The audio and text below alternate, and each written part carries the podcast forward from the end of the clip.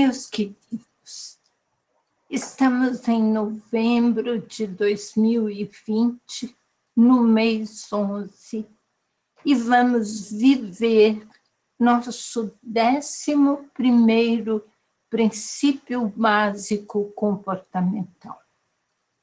Você está se lembrando do que são princípios? Princípios são preceitos, são valores, são pressupostos que trazem regras nas quais acreditamos e queremos nos nortear por elas. O décimo primeiro princípio básico de amor exigente é a exigência na disciplina tem o objetivo de ordenar e organizar nossa vida e a de nossa família. É o princípio organizador. Sabemos que nossos filhos e netos, cada vez mais, estão se tornando pessoas que não conseguem lidar com oposição. Eles não aceitam nãos, querem as coisas do jeito deles e na hora que pedem, na hora que querem. Pais e mães meio assustados, ameaçados, com medo de perder seus filhos ou medo por eles, acabam fazendo o que eles querem, mas sentem-se frustrados e perdidos. Diante disso, o programa Amor Exigente tem respostas muito eficientes. Mas algumas posturas devem ser observadas. O amor precisa vir antes da exigência. Uma boa técnica para ver se exigir é o que devemos fazer nesse momento é nos perguntar: por que estou exigindo? No AE, exigir é um ato de amor eu amo você, por isso eu não aceito o que está fazendo com você, com sua vida e conosco também. O ato de exigir é um direito seu, um direito da pessoa que impõe um dever, uma obrigação pelo bem do outro pelo bem de todos. A ordem e a disciplina são necessárias para o bom relacionamento entre as pessoas e seus núcleos familiares. Quero contar a vocês a razão pela qual estes dois últimos princípios o décimo primeiro e o décimo segundo foram introduzidos no programa Amor Exigente. Então, foi porque havia uma verdadeira incompreensão do significado da exigência por amor e do amor para que só o bem, só o melhor acontecesse na vida de todos. Voltando para a exigência, vamos nos lembrar que a exigência do método AE tem o objetivo claro de acabar com o caos que se instalou na vida das pessoas e, consequentemente, em suas famílias. Assim, quando percebemos que deixamos tudo muito solto e que por isso as coisas chegaram aonde chegaram, em geral, passamos para o comportamento oposto, de 8 para 80, ou 800, nem sei. Daí exigimos demais, com grosseria, sem paciência, sem nenhum respeito. É quase como se fosse uma vingança.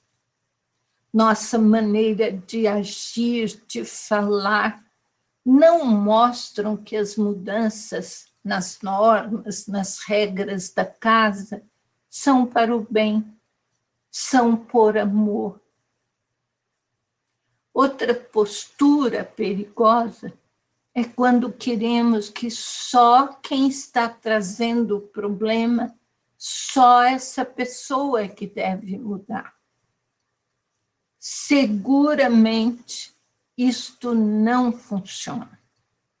Com certeza temos que estar conscientes que a estrutura inteira, aquela estrutura que vai alicerçar a pessoa que queremos ajudar, esta precisa ser reconstruída. A doença, dependência química, alguns outros transtornos e compulsões requerem limites bem definidos.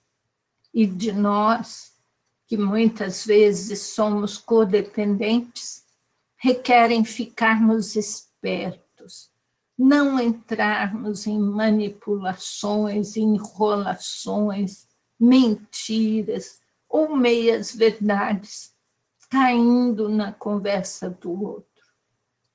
Ou, pior ainda, quando nós mesmos temos estes comportamentos. É preciso parar com isso. Faz parte do processo de mudança sermos e fazermos diferente daquilo que vinha sendo feito. Importante ainda não perdermos mais tempo, sair do sofá. Sabemos que cada vez mais temos menos tempo para agir. Vamos assumir com autoridade o nosso papel autoridade bem distante de autoritarismo e corrupção. Também não podemos nos esquecer da autoestima e da dignidade de quem estamos ajudando. Paderodo nos ensinou que se a, a autoestima de nossos filhos fosse como um balde todo furado, era preciso mesmo assim manter o balde cheio, apesar de todos os seus furos. Se a família escolheu deixar a pessoa se tratar em casa, e decidiu ela própria ser a comunidade terapêutica do filho, da filha, ela agora vai se tornar uma família saudável, terapêutica. E é preciso começar devagar, cortando pequenos privilégios, nunca tirando grandes coisas Lembro-me de uma vez que uma família quis ficar com o filho em casa e o objetivo deles era que o rapaz parasse de usar drogas. E sabe por onde começamos a exigir as mudanças? Começamos pela toalha molhada deixada sobre a cama. Quando isso ficou resolvido, a segunda coisa foi sobre os tênis. Tênis sujos, fedidos, largados em qualquer lugar. E deu certo. Depois de um ano, um ano e pouquinho, a família toda tinha se reorganizado, estava bem, e nós atingimos nosso alvo. Foi tão lindo, tão gratificante. Outro aspecto, a exigência muito necessária depois de uma internação. Façam esse mesmo processo, só que agora com um pouco mais de força.